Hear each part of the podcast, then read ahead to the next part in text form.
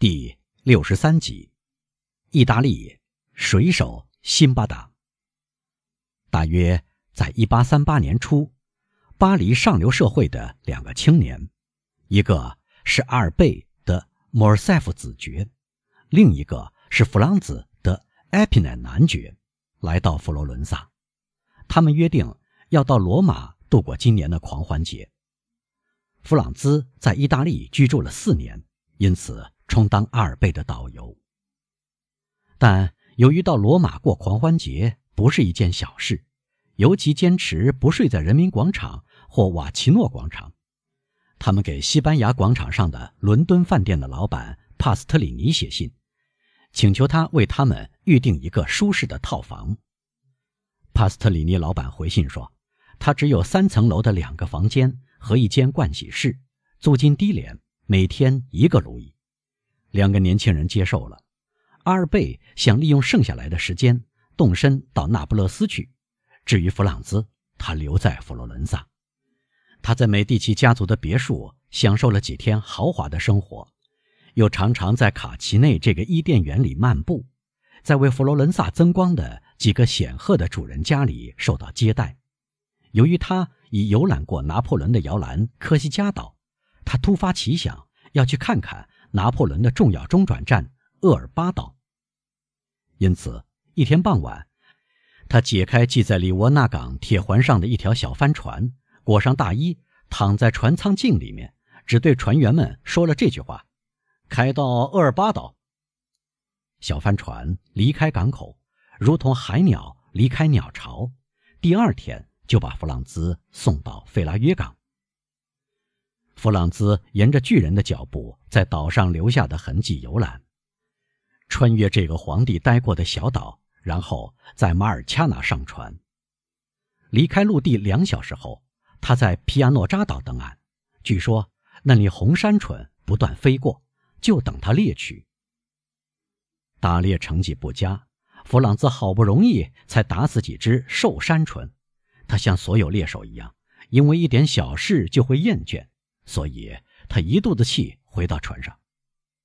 哈，如果阁下愿意，船老大对他说：“您可以到一个好地方打猎。在哪里？您看到那个岛吗？”船老大继续说，用手指向南面，从美丽如画的蔚蓝色海面中冒出来的圆锥形的一堆东西。嗯，这是什么岛？弗朗兹问。基督山岛，利沃那人回答：“但我没有在这个岛打猎的许可证啊，阁下用不着许可证。这个岛荒无人烟。”“嚯，当真？”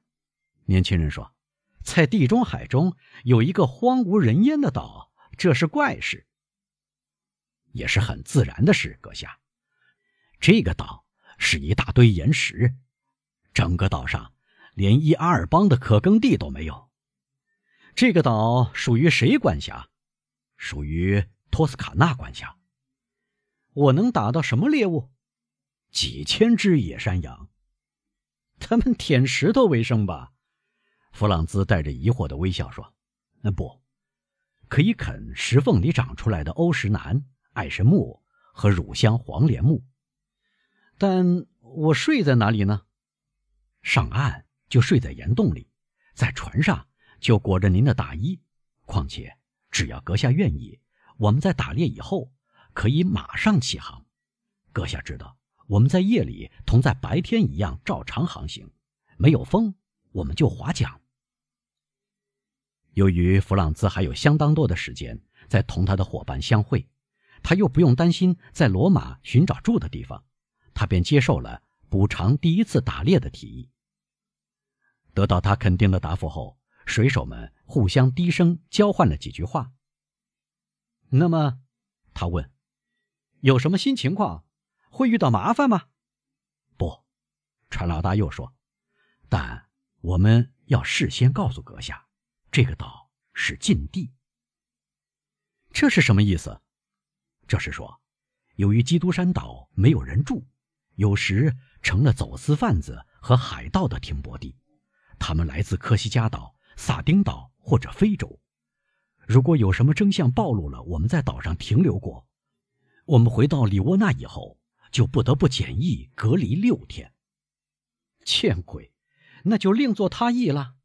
六天，正好是上帝创造世界所需要的时间，长了一点，孩子们。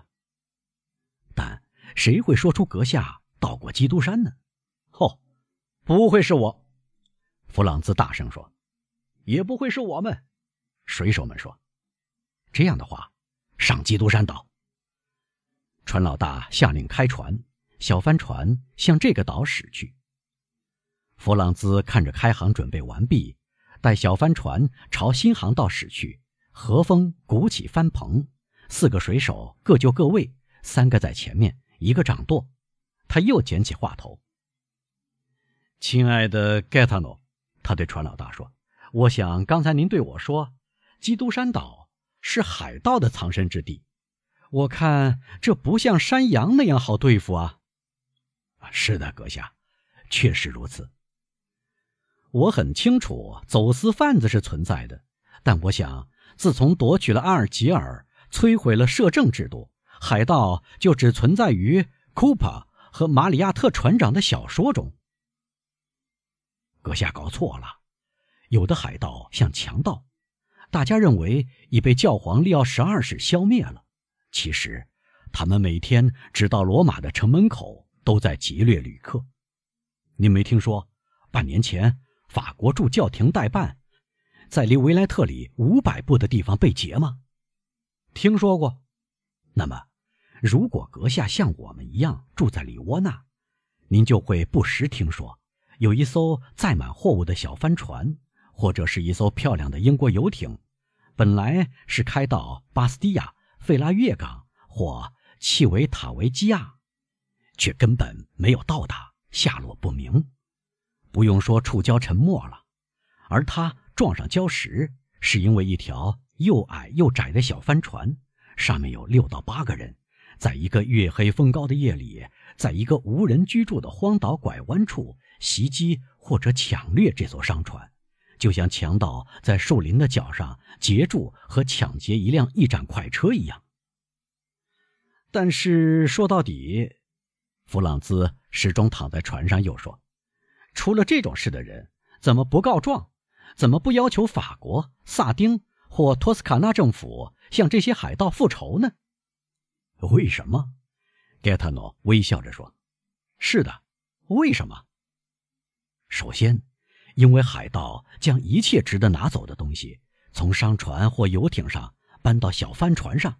其次，海盗绑住船员的手脚，在每个人的脖子上系上一只二十四斤重的铁球，在虏获的商船的龙骨部分凿上一个像桶那么大的洞。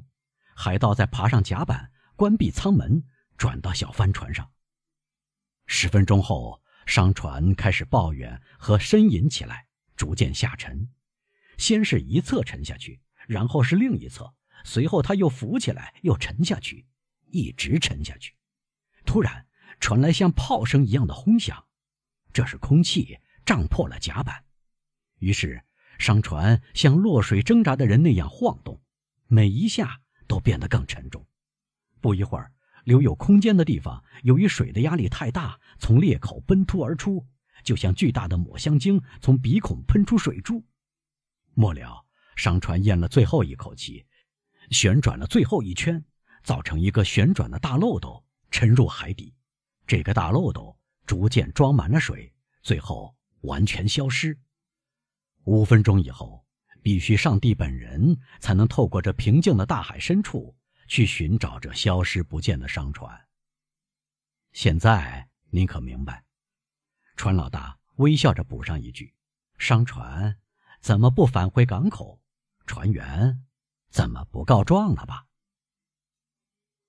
如果 g 特 t n o 在提议到远处打猎之前讲了这番话，弗朗兹就很可能在出发之前再三斟酌。但他们已经动身了，他觉得退缩是怯弱。